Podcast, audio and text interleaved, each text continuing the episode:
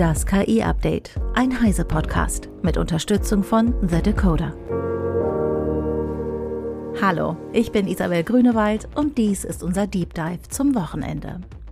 Schon lange entscheidet künstliche Intelligenz, welche Suchergebnisse angezeigt werden, filtert Spam aus dem Mail-Posteingang, schlägt Inhalte auf verschiedenen Plattformen vor oder unterstützt bei der Bildauswertung. Die große KI-Welle, die sich für die meisten Menschen fast wie aus dem Nichts in den letzten Monaten über uns auftürmt, wurde jedoch durch generative KI ausgelöst, also durch Bildgeneratoren wie Midjourney oder Chatbots wie ChatGPT, die in natürlicher Sprache Texte verfassen können. Dafür wurden die KI-Modelle mit unfassbaren Mengen an Daten trainiert. Und das braucht Rechenpower. Also, Warum kommt der Hype gerade jetzt? Vielleicht, weil die Hardware endlich gut genug ist, um die Ideen der Entwicklerinnen und Entwickler umzusetzen? Über dieses Thema spreche ich heute mit meinen Kollegen Christoph Windeck Hallo. und Carsten Spille. Hallo. Beide arbeiten für das Hardware-Ressort des Computermagazins CT. Form follows Function heißt es ja schon bei Bauhaus. Der aktuelle Hype um generative KI ist letztendlich auch nur möglich, weil, wie du, Christoph, mir in unserem Vorgespräch schon erzählt hast, die Hardware den Ideen, die schon seit Jahren entwickelt werden, quasi gefolgt ist. Wie hat sich denn über die letzten Jahre die Hardware zum Beispiel in meinem Smartphone verändert, damit ich jetzt KI-Anwendungen auch nutzen kann? Also wir haben hier ein Henne-Ei-Problem, um es mal, um mal so anzufangen. Ähm, die Hardware, wir sprechen ja eigentlich von Mikroprozessoren oder Rechenbeschleunigern für KI, die entwickelt sich ja schon seit vielen Jahren in einem bekannten Muster annähernd weiter. Das ist das berühmte Moore'sche Gesetz, für die, das hat der Intel-Mitgründer Gordon Moore 1965 postuliert und er hat gesagt, die Anzahl der Funktionen oder Transistoren auf einem äh, Prozessorchip, sage ich jetzt mal vereinfacht, verdoppelt sich ungefähr alle zwei Jahre mit diesen Strukturverkleinerungen. Ähm, kann, man, kann man einfach mehr Transistoren auf den Chip tun. Und diese Kurve, diese im Grunde ja quadratische Steigerung, die immer, immer höher geht, mhm. ähm, äh, der verdanken wir eben sehr viele Fortschritte bei der Mikroelektronik. Und die ermöglicht sozusagen immer mehr Rechenleistung bereitzustellen. Da kann man jetzt ganz verschieden draufblicken. Für Smartphone ist ja vor allem wichtig, dass die Rechenleistung auch akkubetrieben plötzlich bereitsteht für ein, zwei Tage Akkulaufzeit und auch zu Preisen, die sich viele Leute leisten können. Und von dort aus, von dieser Hardware-Plattform aus, ist natürlich aber die Software ganz entscheidend, die das erschließt. Und damit werden uns solche Anwendungen zugänglich.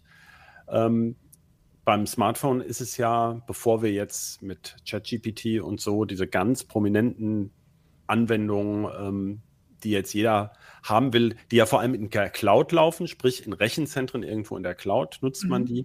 Beim Smartphone ist es ja vor allem zum Beispiel die KI-Bildverbesserung, die also diese erstaunliche Entwicklung der Fotografie bei Smartphones möglich gemacht hat.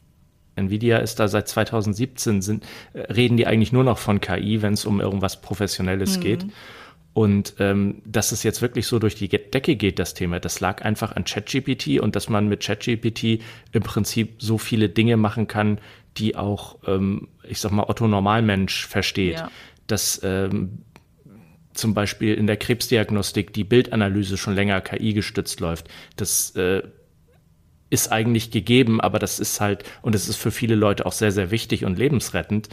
Aber das weiß halt keiner. Es ist halt kein Hype-Thema geworden. Ne? Und deswegen ist es genau das, was Christoph gesagt hat. Das sind Softwaregeschichten. Wenn jetzt der nächste Chatbot kommt, der auch äh, philosophische Fragen beantworten kann oder sowas, das wird mehr Aufmerksamkeit erregen, als wenn irgendein Hardware-Chip kommt, der doppelt so effizient ist. Das heißt, im Prinzip haben viele von uns wahrscheinlich schon KI genutzt, ohne dass uns das so bewusst war, schon lange vor ChatGPT. Wenn du sagst, die, die KI in Fotobearbeitung, das ist ja bestimmt nicht erst im Januar so groß aufgekommen, oder?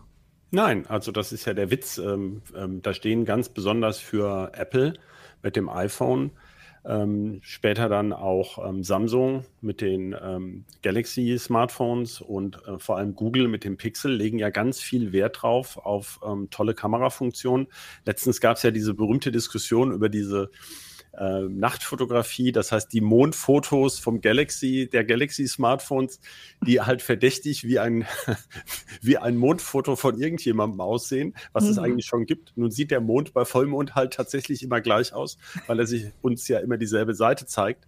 Und da gab es eine interessante Diskussion über KI oder nicht KI. Bild, wo sind die Grenzen der Bildverbesserung und wo hört, ähm, ja, wo, wo fängt es an, dass, äh, dass man das Gefühl hat, dass das Smartphone lädt einfach ein schönes Modbild irgendwo runter. ähm, also insofern, äh, ja klar, oder auch äh, im Auto die Spracheingabe, die viele schon für die, für die Navi äh, nutzen, das sind natürlich ähm, KI-Algorithmen, äh, die da schon seit vielen, vielen Jahren zum Einsatz kommen. Aber eben nicht so komplexe Modelle. Ja, aber ja klar, für alle, wir alle nutzen, also wer ein Smartphone hat, nutzt bereits seit Jahren KI, natürlich. Ähm, du hast jetzt gerade gesagt, nicht so komplexe Modelle. Was hat sich denn da jetzt verändert in den Modellen? Was hat sich da in der Komplexität verändert?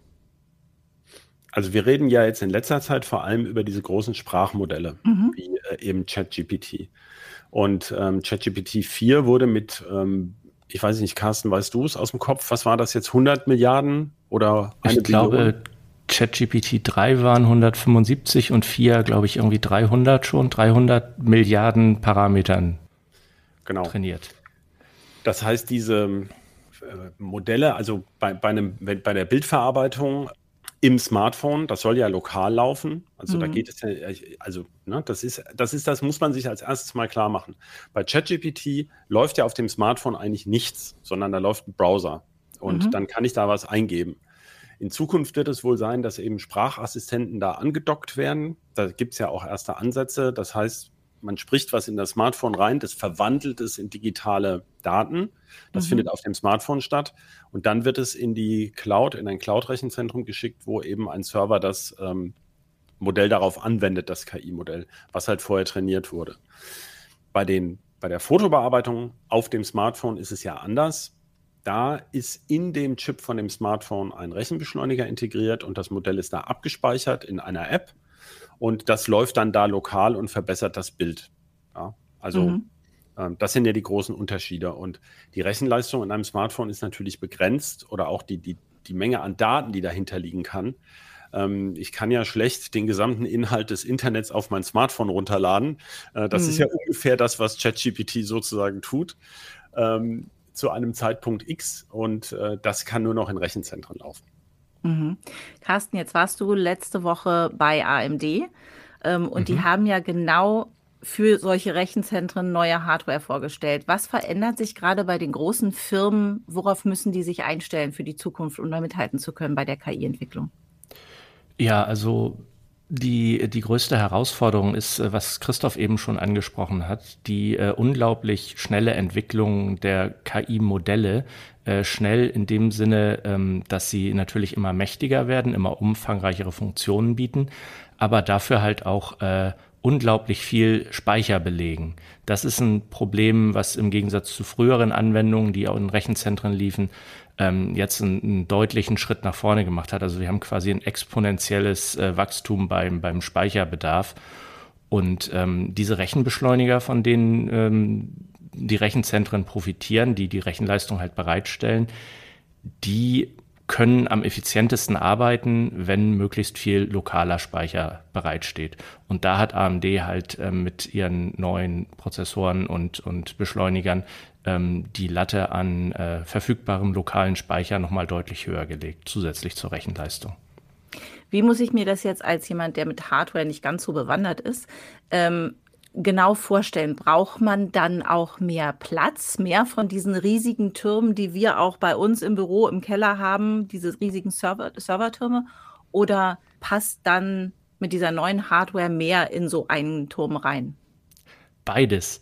Also natürlich, nat die, diese, diese, äh, diese Servertürme, wie du sagst, äh, die sind quasi standardisiert, die haben eine gewisse Breite und eine gewisse Höhe und da kann man äh, in Schubladen sozusagen äh, neue Hardware einschieben. Mhm. Ähm, das sind dann die Blades, die in die Racks kommen, um mal ein bisschen Fachchinesisch einzustreuen. Ähm, da kommt man natürlich mit äh, neuer Hardware, wenn man die alte auswechselt, ähm, mit deutlich weniger für dieselbe Leistung, also dieselbe Performance äh, hin. Allerdings werden natürlich zur Verfügung stehende Racks dann wieder komplett bestückt nach Möglichkeit, weil ähm, dieser Ausbau an, an Fläche, die Gebäude, die müssen ja auch speziell gekühlt werden und alles.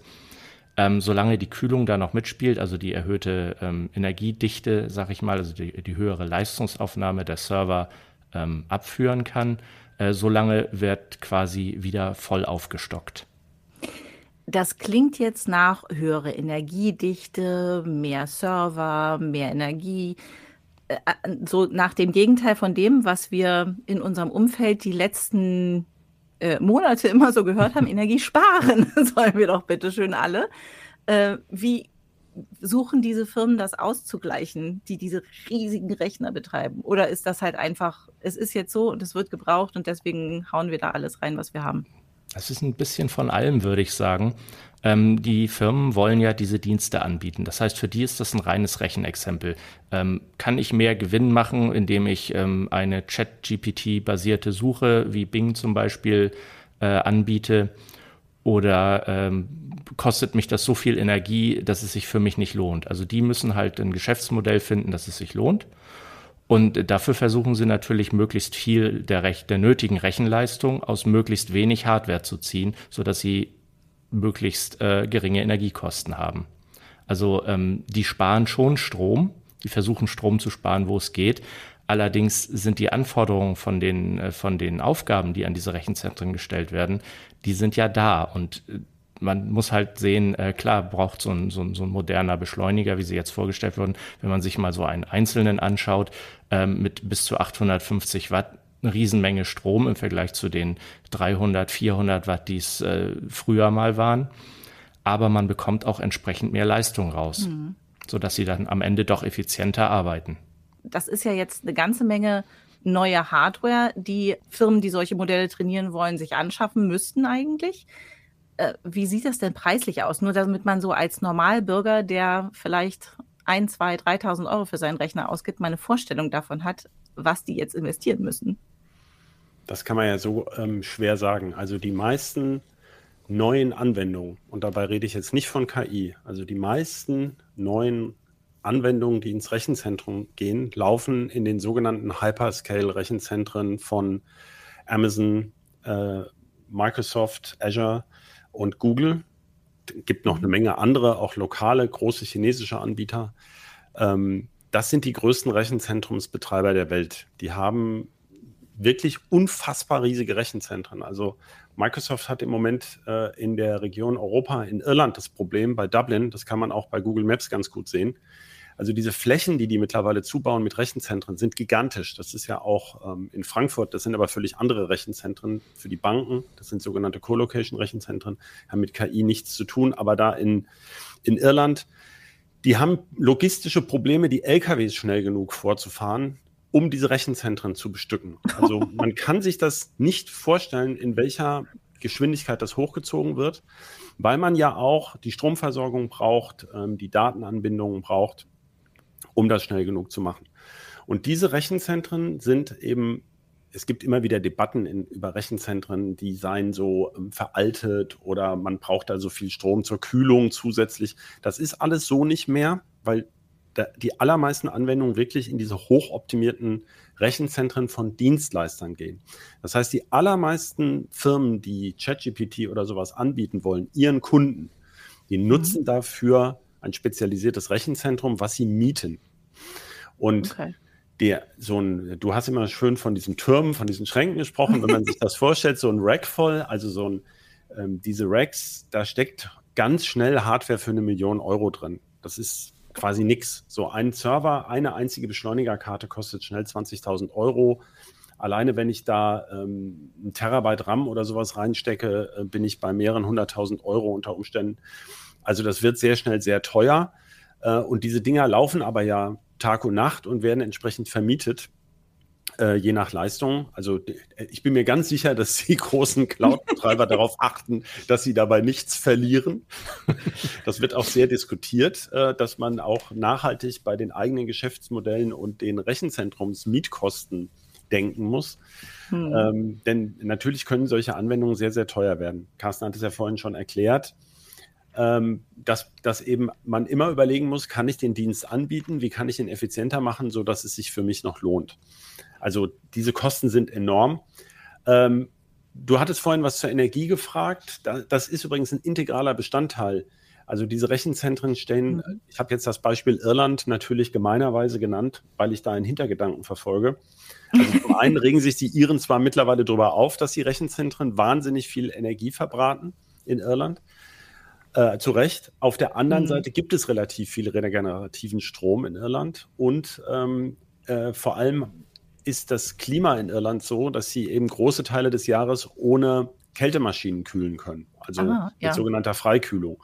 Deswegen gibt es auch ähm, äh, in Schottland beziehungsweise im Norden äh, Englands relativ viele Rechenzentren. Oder zum Beispiel, deswegen steht auch der größte europäische Supercomputer, der auch ein bisschen KI macht, aber mehr für die mhm. Forschung, in Finnland und wird mit grünem Strom betrieben und mit ähm, Wasserkühlung und Freikühlung. Ähm, das heißt, man geht, man macht da, hat da schon Konzepte. Und es gibt auch einen Grund, warum eben diese großen Cloud-Anbieter und Hyperscale-Anbieter warum die ganz viel in grünen Strom investieren und auch eigene Kraftwerke betreiben. Damit koppeln die sich ein bisschen vom normalen Strompreis ab. Ja, ah, also wenn okay. ich ein eigenes Ökokraftwerk habe, ähm, dann äh, redet mir bei diesem Strompreis keiner rein und den kann ich auch äh, mehrere Jahre im Voraus planen. Ja, außerdem mhm. muss man sich klar machen, durch diese Pufferbatterien äh, gegen Stromausfälle hat natürlich jedes Rechenzentrum sowieso bereits einen Strompuffer, der sich in mhm. gewissen gewisser Weise auch für die regenerative Stromnutzung als Puffer einspannen lässt. Ja? Da mhm. experimentieren mhm. eben gerade viele mit.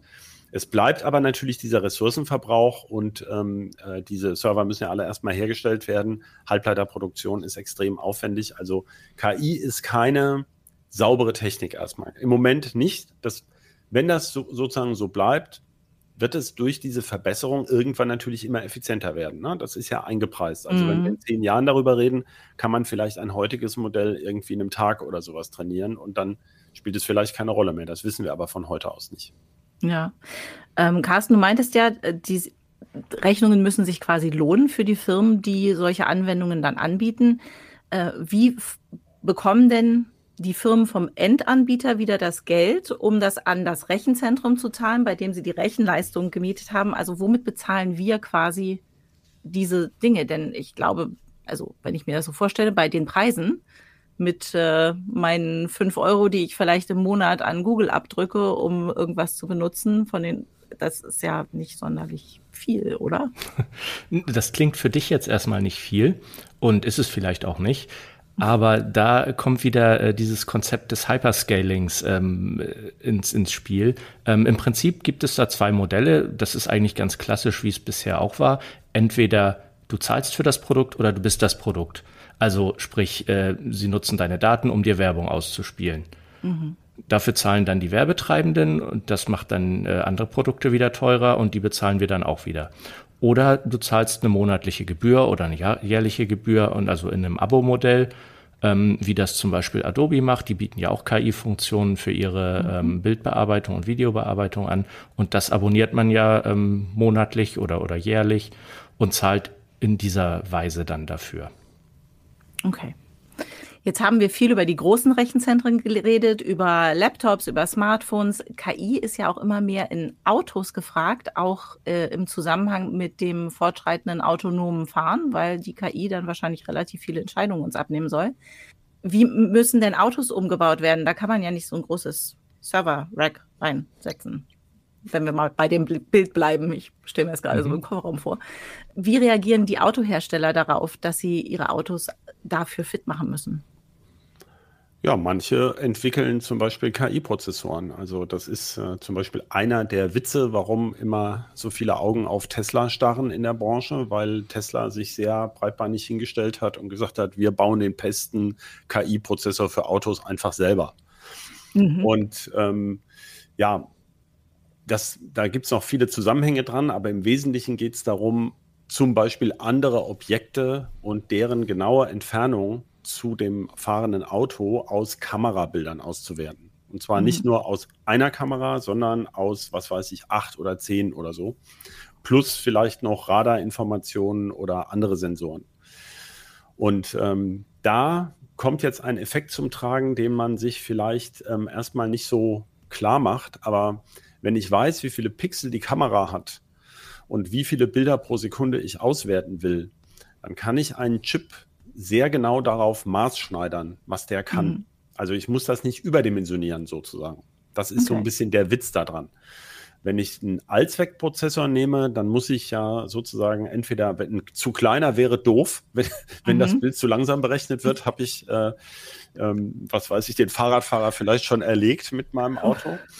Ähm, das heißt, ich muss also eine gewisse Mindestanzahl von Bildern auswerten können. Mhm. Und dann kann ich eben den, den Chip genau darauf maßschneidern, die müssen noch viele andere Operationen können. Äh, diese, die Kamerabilder sind ja nicht immer ideal. Es ist ja nicht immer mhm. Sonnenschein und äh, volle Sicht, sondern ich muss vielleicht die Bilder entrauschen und entzerren. Also das sind ganz normale mhm. Algorithmen in der Bildverarbeitung, die baut man da gleich mit rein in so einen Prozessor. Und eben diese KI-Auswertung der Kamerabilder. Das ist jetzt erstmal das Erste, dann, das ist aber nur ein Teil der ganzen Aufgabe. Jetzt habe ich also sozusagen eine digitale Karte um das Auto herum Ne? Was mhm. sind da mhm. für Objekte? Und dann brauche ich ja noch eine KI, die eigentlich jetzt die Entscheidung fällt. Ja? Ist, okay, also, ja. ist jetzt als Baum erkannt, als Fahrrad erkannt, wie weit kann ich ausweichen? Soll ich das jetzt machen? Soll ich ausweichen oder lieber bremsen? Ja, das sind ja mhm. ähm, andere Entscheidungen, für die ich wiederum einen Spezialprozessor brauche. Und diese Prozessoren haben im Auto natürlich noch ein ganz anderes Problem als das ChatGPT im Rechenzentrum die müssen natürlich zertifiziert sein nach, nach Gesetzen. Ja, also nach mhm. Vorschriften und Standards. Denn, und die dürfen nicht ausfallen, logischerweise, sonst muss das Auto stehen bleiben. Also die müssen in einer gewissen Art äh, redundant ausgelegt sein und diese Chips, beziehungsweise auch die Algorithmen, müssen ähm, einschlägigen Spezifikationen folgen und die erfüllen. Ja? Mhm. Und deswegen braucht man da relativ spezielle Prozessoren. Man hat in der Anfangszeit eben tatsächlich, du bist gar nicht so weit weg davon. Man hat tatsächlich dicke Server hinten in den Kofferraum dieser Autos gebaut. Oh. Musste zum Teil auch noch einen Stromgenerator dazustellen. äh, da gibt es witzige Fotos aus den Anfangszeiten, ähm, wie viel Rechenleistung dafür nötig ist. Und auch da sind wir wieder bei diesem Murschen Gesetz der Halbleiter-Fortentwicklung. Ähm, Wenn ich jetzt davon ausgehe, dass ich die Zahl der Transistoren sozusagen alle zwei Jahre die doppelte Menge Transistoren in denselben Chip packen kann, dann kann ich relativ schnell einen großen Schrank in einen, nach einigen Jahren in eine relativ kleine Box packen. Mhm. Aber im Moment, soweit ich weiß, schlagen sich die Autohersteller schon damit rum, dass das relativ viel Strom verbraucht. Also, dass die ähm, KI-Rechner, die dann da im Auto ackern müssen, dass die eine aktive Kühlung brauchen. Es ist ein bisschen gemildert bei den Elektroautos, weil auch da viel Elektronik eben aktiv gekühlt werden muss. Ja, also mhm. ein Wandler, der 100 kW für einen Motor ähm, verwandelt im Auto in also elektrische Energie für den Motor umrichtet und ein paar Prozent Verluste hat, da müssen dann auch mal ein paar hundert Watt weggekühlt werden. Das heißt, in mhm. Elektroautos muss man sowieso die Elektronik gut kühlen können. Und insofern ähm, ist das jetzt nicht so ein Riesenproblem, aber natürlich macht man sich schon Gedanken, ob wirklich die Kilometerleistung der Autos sozusagen sinkt, weil der Rechner so viel Strom braucht. Ja, also ganz klar, das ist so. Also ganz trivial, das ist so und daran wird gearbeitet. Und vielleicht könnte man da auch noch ergänzen, äh, du hast es implizit angesprochen, Christoph, aber ähm, bei den Autos ist es ja auch so, diese KI-Entscheidungsmodelle, die müssen ja auch lokal laufen. Also die können sich nicht auf Daten aus der Cloud verlassen, weil wenn mal irgendwie Empfangsstörung ist oder so, mhm.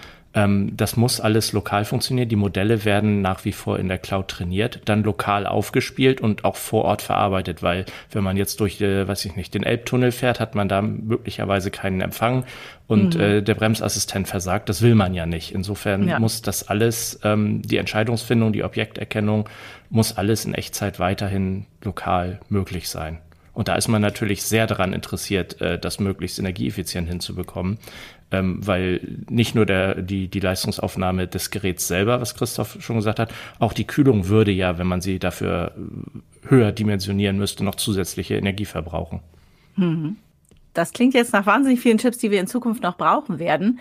Ähm, und jetzt hatten wir gerade erst vor gar nicht so langer Zeit ein größeres Problem damit, dass Chips nicht produziert wurden in der notwendigen Menge und vielen ähm, Normalverbrauchern ist irgendwie aufgefallen, oh, da ist ja auch äh, ein kleiner Computer drin mhm. quasi in diesem Gerät.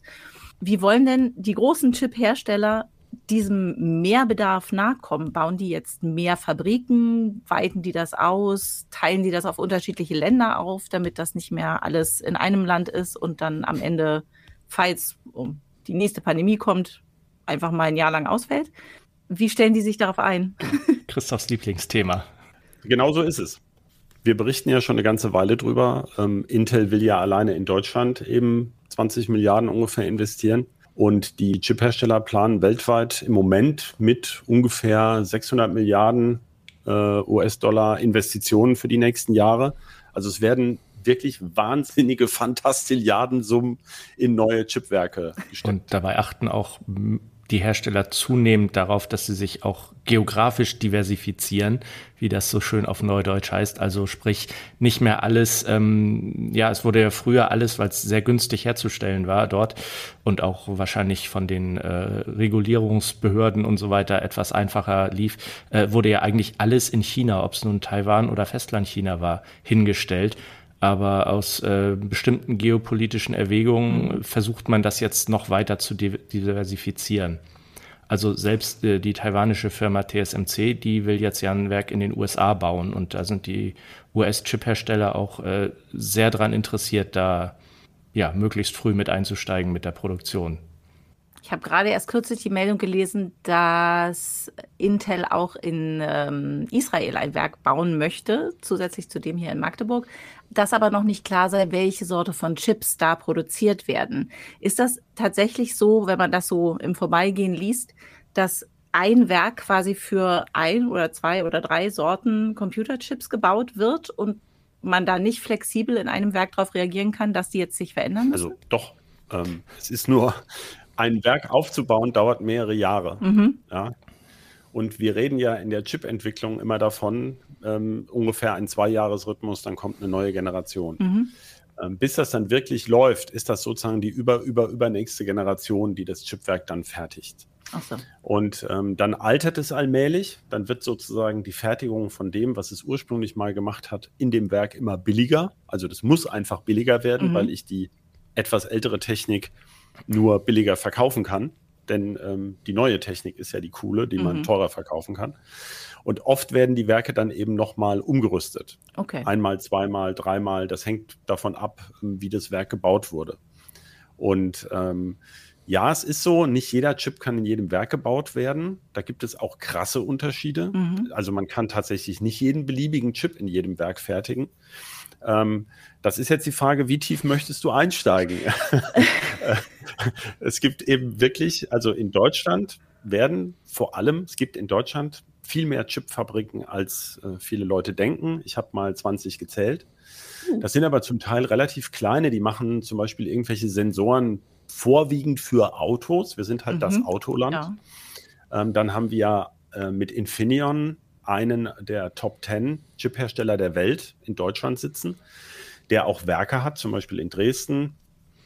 Ähm, und der macht da aber speziell Leistungshalbleiter, also effiziente Schalttransistoren, zum Beispiel für Elektroautos, mhm. für, ähm, für Windradumrichter äh, und für Solarwechselrichter beispielsweise. Mhm. Ja, die sind ganz anders aufgebaut als ein Halbleiterchip von Intel. Also man, es gibt einen ganz einfachen Vergleich. So ein Halbleiterschalter ist ein Transistor. Mhm. Ja, und ich habe dann so eine große Scheibe aus Silizium und da kriege ich vielleicht 40.000 Stück drauf. Ja. Wenn ich ähm, ein Intel-Chip hat aber ein einziger Chip alleine zum Beispiel 60 Milliarden Transistoren. Wow. Ja, der, die machen aber was ganz anderes. Mhm. Also diese, diese winzigen Transistoren schalten nur ganz, ganz kleine Strömchen. Ähm, aber die, die sollen ja rechnen. Die sollen ja jetzt keinen Windstrom in, in anderen, in, auf eine andere Spannung umsetzen, mhm. zum Beispiel oder sowas. Also Halbleiter sind völlig verschieden und zum Beispiel in Deutschland werden auch relativ viele LEDs gefertigt, von Osram in Regensburg zum Beispiel. Das sind auch wieder völlig andere Chips. Also in einer LED-Fabrik kann ich keinen Apple-Prozessor jetzt bauen demnächst. Ja, aber diese Fabs, die jetzt zum Beispiel in Magdeburg gebaut werden oder in Israel, äh, wo übrigens Intel schon seit vielen, vielen Jahren Chipfabriken hat, das mhm. ist eine neue zusätzliche. Okay. Ähm, äh, die sind tatsächlich, also das wäre der Traum von Intel, wenn sie da mal den Chip fürs iPhone bauen würden. Ja, das würden die gerne tun. Okay. Das heißt aber, äh, in Magdeburg kann man ganz beruhigt sein, die Chipfabrik, wenn die erstmal fertig sein sollte, irgendwann nach äh, dem Genehmigungsrecht, dann ähm, wird sie auch eine Weile da für Arbeitsplätze sorgen und nicht in zwei Jahre später obsolet sein. Man kann das, also es hat in der Vergangenheit Chipfabrikprojekte gegeben, die kläglich gescheitert sind. Ja, das muss man auch sagen. Also niemand weiß, nichts ist für, für die Ewigkeit und mhm. niemand weiß, wie lange das läuft. Aber ich würde denken, man kann sich das Vorbild ähm, Global Foundries in Dresden angucken, was ja im Jahr ungefähr 99, 2000 ähm, ein bisschen später als AMD-Fabrik ähm, seine Wurzeln hatte mhm. und was bis heute betrieben wird in einem Verbund und was eben zum Beispiel auch, da sieht man das schön, also äh, Global Foundries Dresden achtet zum Beispiel durchaus auf das, was in Europa nötig ist, was jetzt nicht heißt, dass sie nur für europäische Firmen mhm. fertigen. Die, also Chipfertigung ist inhärent weltweit. Ja. Diese, diese Technik wird auf der ganzen Welt immer gebraucht. Aber die betonen zum Beispiel in der Entwicklungskooperation durchaus, dass sie eben mit vielen europäischen Automotiv, äh, also Automotive sage ich immer schon, also mhm. Automobilchip-Herstellern mhm. kooperieren. Und die stellen zum Beispiel auch Chips für Firmen wie ST Microelectronics her. Das ist auch ein europäischer Chip-Hersteller. Der hat auch eigene Fabs, mhm. aber die können zum Beispiel bestimmte, bestimmte Chips nicht selber fertigen und die geben sie dann okay. wieder an jemand anderen. Also das ist schwer zu verstehen, wenn man die Branche, das ist nicht so, dass ein Chip-Hersteller sozusagen nur seine eigenen Chips verkauft. Auch Intel lässt von anderen Firmen Chips fertigen, die dann unter dem Namen Intel verkauft werden, zum Beispiel Netzwerkchips. Okay. Das heißt, im Prinzip hängt tatsächlich wirklich alles miteinander zusammen und nur weil sie jetzt mehr Fabriken in mehr Ländern bauen, wird es trotzdem, werden wir trotzdem auf andere Länder angewiesen sein, auch wenn bei uns in Deutschland immer mehr Chipfabriken stehen. Ja, schon alleine wegen der Rohstoffe. Ja, also zum Beispiel die, die Wafer, die Siliziumscheiben, die werden nur zu einem relativ kleinen Anteil in Deutschland gefertigt. Unter anderem, weil die eben diese Fertigung extrem energieintensiv ist und ähm, am Ende ein relativ preiswertes Produkt bei rauskommt. Also der Wafer darf ja nicht viel kosten, der mhm. Profit soll ja bei den Chipherstellern sein. Und da gehen die Fabs nach dem billigen Strom. Und ähm, zum Beispiel werden zu, ähm, zum Teil solche Siliziumschmelzen jetzt in Norwegen oder Island gebaut, ähm, wo es halt sehr viel billigen regenerativen Strom gibt. Äh, Allerdings muss man da sagen, ich meine, das Fachkräftepersonal auf Island mag ich mir gar nicht vorstellen. da wohnen ja weniger Leute als in Berlin. Und ähm, wenn man hier das Problem schon hat, mitten in Europa, also da, das ist alles sehr, sehr schwierig, aber das ist, also tatsächlich, die Rohstoffe kommen aus der ganzen Welt. Okay. Carsten, du hattest ja in deinem Bericht von AMD auch gesagt, dass die jetzt mit der Produktion dieser neuen Chips so ein bisschen die Vormachtstellung von Nvidia angreifen, richtig? Ja, das stimmt. Also ähm, der, der Markt sozusagen für KI-Chips, also Chips, die sich besonders gut für KI-Berechnungen eignen, ähm, der wird auf mehrere hundert Milliarden US-Dollar wachsen, laut aller mir bekannter Projektionen. Und ähm, von daher möchte natürlich jede Firma da äh, ihr Stückchen vom Kuchen abhaben. Und äh, Nvidia ist nun ähm, einer derjenigen, der im Moment sehr davon profitiert, dass sie schon relativ früh auf diesen Zug aufgesprungen sind. Manche sagen äh, sogar, sie haben ihn mit begründet. Ähm, sie haben tatsächlich äh, Spezialschaltungen für KI-Berechnungen seit 2017 in ihren Datenzentren, äh, Rechenzentren, äh, und ähm, haben das auch stetig ausgebaut und erweitert und auch mit entsprechender äh, Software, also Softwarebibliotheken, damit die Programmierer möglichst einfach damit arbeiten können, äh, alles ausgebaut und unterfüttert. Also da haben die sich quasi so ein, ein eigenes äh, Ökosystem geschaffen, was äh, sie im Moment so ein bisschen zum Platzhirschen werden lässt. Und Christoph hat es vorhin, glaube ich, angesprochen. Ähm, daher kommt unter anderem auch diese ähm, Börsenbewertung von der irren einer Billion US-Dollar, also 1000 Milliarden. Heißt das, die anderen Firmen haben einfach ein bisschen geschlafen, während Nvidia das gemacht hat? Denn es ist ja kein Geheimnis, wenn eine Firma solche Chips auf den Markt bringt. Warum sind die anderen da nicht mit ähm, früher auch mit dabei gewesen? Also es gibt andere, die tatsächlich noch früher äh, mit dabei war. Google zum Beispiel hat äh, selber Chips für sich selbst gebaut, die sogenannten TPUs. Die gab es seit 2000, haben sie seit 2015, glaube ich, oder sogar mhm. 2013. Jedenfalls schon ein paar Jahre vor Nvidia ähm, selber intern genutzt. Ähm, aber Nvidia war die einzige Firma, die wirklich konsequent darauf gesetzt hat und diese Dinger auch konsequent vermarktet hat. Das ist eben mhm. der große Unterschied zu den Google TPUs. Die wurden nur tatsächlich intern bei Google in den Google-Rechenzentren eingesetzt, nicht an, an Microsoft Azure oder Amazon Web Services weiter verkauft oder vermietet. Mhm. Jetzt äh, hat äh, AMD ja gesagt, dass sie schon genau da die Kunden haben bei Amazon und Microsoft und so für ihre neuen KI-Chips.